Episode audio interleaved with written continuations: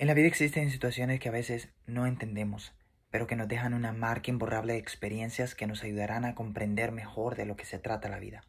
Así que acompañados de una taza de café, disfrutemos de este viaje que es la vida. Soy Gerson y bienvenidos a mi podcast.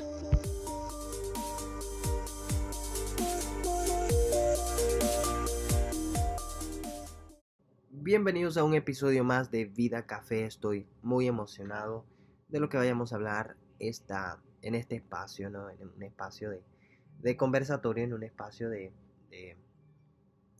de, de, amistad, un espacio donde yo abro mi corazón y les cuento ciertas cosas para que ustedes me vayan conociendo y también para yo poder irles bendiciendo con algún consejo que yo les pueda dar en su vida, ya sean jóvenes, adultos, no importa.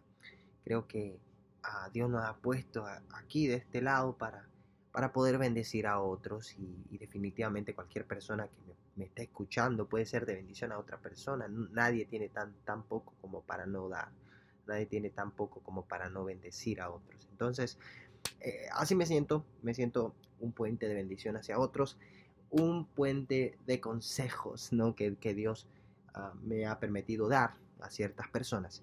Y es precisamente para eso este espacio. Y como siempre digo, vida la vida es muy importante y hay que vivirla al máximo, siempre y cuando recuerdes de que tu vida tiene un límite de tiempo y que un día vas a tener que, finalizarla y presentarte a tu creador. Entonces vívela al máximo, pero aprovechando bien el tiempo, de una manera sabia, no, no la vivas a la loquera, no la vivas porque, por vivirla, vívela porque realmente tienes entendido de que un momento se va a acabar y que cuando se acabe, cuando eso pase, que tú estés satisfecho con todo lo que hiciste en tu vida. Y el café porque definitivamente no tiene que faltar en nuestra vida. Así que comenzamos.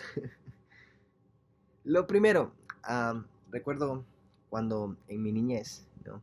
para los que no saben yo soy salvadoreño, y en mi infancia recuerdo que se llevó a cabo uno de los eventos que marcarían la historia de, El Salvador, de mi país una denominada tregua entre el gobierno y los que son enemigos de la nación seguirán siendo por muchos años porque causaron mucho dolor, a las pandillas, que desde hace unos años, unos pocos años incluso, ah, fue reconocida internacionalmente como grupos terroristas. Pero en el 2012 se llevó a cabo la dicha tregua, todavía estaba en El Salvador yo, por el presidente de aquel entonces. Luego se supo que lo que habían hecho era un nefasto plan lo que el gobierno llamaba tregua, luego se supo que se trataba de una negociación entre, la, entre los pandilleros y el gobierno para disminuir las muertes, y aunque lograron disminuirlas, pero era un juego sucio y no duró mucho tiempo. Cuando el mundo se dio cuenta de lo que de lo que estaban negociando, de lo que se había negociado, que se había negociado la vida de los salvadoreños y que lo que ellos le llamaban pacto de paz se trataba de un negocio corrupto para solamente socavar los decibeles de violencia, pero que nunca la erradicó por completo. El presidente se mantenía firme en su postura. Él decía que el gobierno no ha negociado, ni negocia, ni va a negociar con ninguna de las pandillas existentes en el país. El gobierno solo acompañó el esfuerzo de la Iglesia Católica para alcanzar un entendimiento entre los líderes de las pandillas. Lo que ustedes acaban de escuchar era la mismísima voz del presidente de aquel entonces. Ah, lo que él decía que no había negociado con ningún grupo pandillero, pero realmente fue evidente porque cuando se rompió ese pacto entre el gobierno y grupos terroristas, y cuando los líderes terroristas dejaron de gozar de los beneficios que el gobierno les daba como dinero, armas y muchas comodidades a los que estaban en las cárceles, cuando eso se terminó, los niveles de violencia que ya existían en el, en el país aumentaron de una manera lamentable, una manera significativa. Pero todo eso me dejó una, una moraleja. No se puede hacer ningún tipo de trato con los que están tratando de dañarte. No puedes negociar tu felicidad con alguien que quiere verte destruido. No puedes hablar de tus éxitos con alguien que siempre te ha tenido envidia, con alguien que siempre te ha querido ver destruido, acabado. No puedes hablar de eso. Eso es, eso es como darle el control, el manejo de tu vida a alguien que apenas sacó su permiso de manejar, apenas sacó su permiso de conducir. Es como darle un arma de fuego al que quiere matarte o al que quiere robarte en algún, en algún momento específico. No puedes hacer negocios con ningún tipo de personas que quieren verte destruido. No puedes aliarte con personas que quieren verte mal, que quieren verte acabado, destruido, destrozado. Ah, algo que yo siempre veo en Jesús, Jesús es nuestro maestro, ¿no? Como, como eh, yo, yo lo veo como mi maestro espiritualmente, algunos lo ven solamente como un maestro filosófico, no sé cómo lo toman, pero hay muchas opiniones acerca del tema. Pero Jesús me enseña de que Él amó a las personas que se dejaron amar por Él.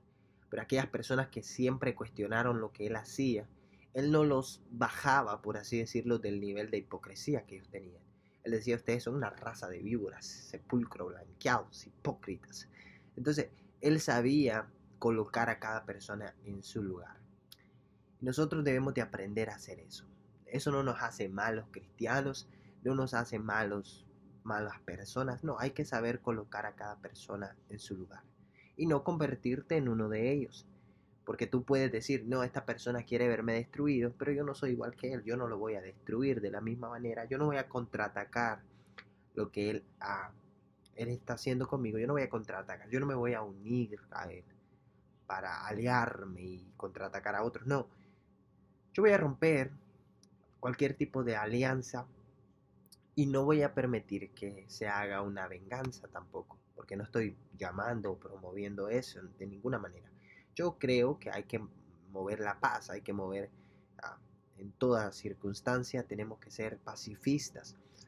Ah, y mi consejo es más que nada que cuando una persona venga a ti y te trate de atacar, tú no reacciones de la misma forma o no trates de unirte y hacerte como él para, para así poder agradarle a aquella persona el apóstol Pablo le dijo a los Gálatas de que, que él predicaba y él no le predicaba a los hombres o por los hombres, porque si agradara todavía a los hombres no sería siervo de Cristo.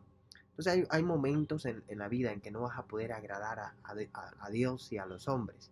Entonces debes de colocarte en un solo lugar. O vas a agradar a los hombres o vas a agradar a Dios.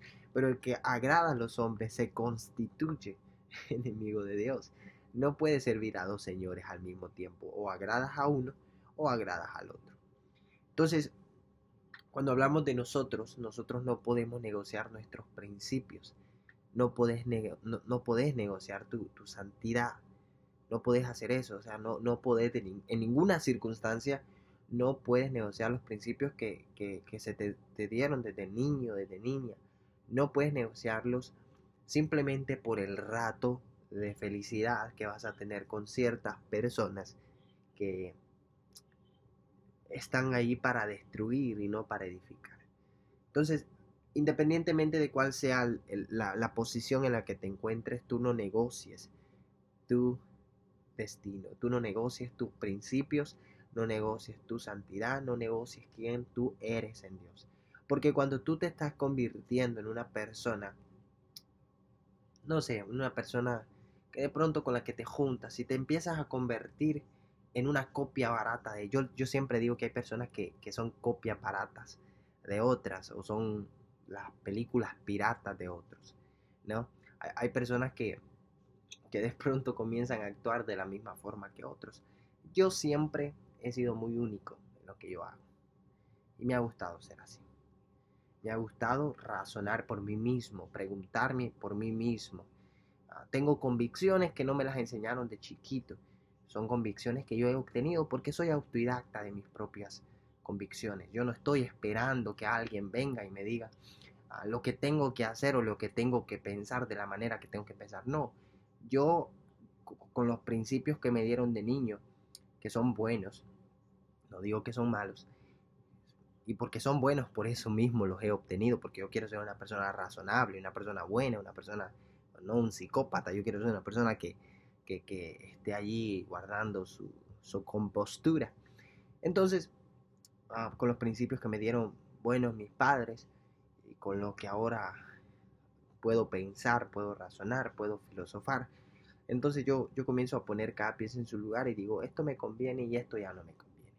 Hay cosas que me enseñaron que tal vez no estén tan de acuerdo, de acorde conmigo, a mi personalidad. Entonces yo comienzo a decir, no, esto no lo necesito, a reciclar ciertas cosas. Yo no estoy esperando que alguien prepare algo para traérmelo a mí, para decirme cómo hacer las cosas a mí. Yo siempre busco la manera de cómo hacerlo por mí mismo. El apóstol Pablo, yo insisto que es el apóstol Pablo el que, el que escribió Hebreos, aunque realmente no sé, pero insisto, puede ser el apóstol Pablo. el apóstol Pablo le escribió a los hebreos y les dijo, ustedes pudieran ser ya maestros, pero ustedes tienen necesidad de que se les vuelva a enseñar cuáles son los primeros rudimentos de la palabra de Dios, porque todavía son niños. Y ustedes están, ustedes están necesitados de leche en lugar de alimento sólido. Y la leche, el que participa de la leche, es inexperto en las palabras de justicia. Pero todo aquel que participa del alimento sólido, este es experto, es, que, es el que por el uso ha, ha, ejercitado los sentidos en el, en el discernimiento del bien y del mal. Entonces una persona que ha aprendido a ser autodidacta de sus propias convicciones, no es, no se deja guiar por el momento y no negocia sus principios con nadie que venga con alguna locura por ahí. Porque ahora en día nuestra sociedad está llena, perdóname la palabra, pero está llena de basura. De basura. Y si no aprendemos a reciclar, nos vamos a convertir en un trash. Nos vamos a convertir en un depósito de basura que vamos a andar por ahí repartiendo basura a todo el mundo porque nosotros mismos somos ese trash ¿no? Entonces, debemos de comenzar a limpiar todo lo que no nos sirve. El apóstol Pablo dijo, examinarlo todo, retener lo bueno.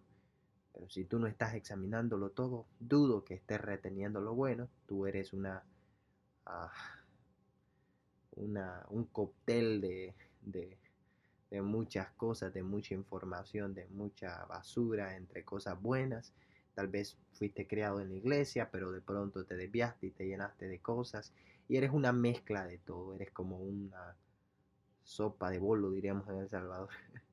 una sopa de, de, de, todo. Lo que lleva todo un poco. Eh, no debemos de ser así. Debemos de comenzar a, a vernos a nosotros mismos y decir, negociamos nuestros principios y eso nos está dañando. Comenzamos a hacer lo que otros hacían solo para caer bien pero te vuelvo a decir, si tú le caes bien al mundo, puede ser que no le estés cayendo bien a Dios. No es en todos los casos, pero en algunos de los casos las personas que, que suelen buscar el agrado de los hombres es porque hace mucho tiempo dejaron de agradar a Dios. Entonces, Dios te bendiga, espero les haya parecido bien, bendecido este programa. Yo te escucho si tú me mandas un audio, porque no creo que yo te pueda escuchar de alguna otra forma. Entonces, hasta aquí mi podcast y nos escuchamos el próximo día que vaya a ser el podcast. Ya no quiero decir día porque creo que va a ser entre la semana, entre la semana. Dios le bendiga.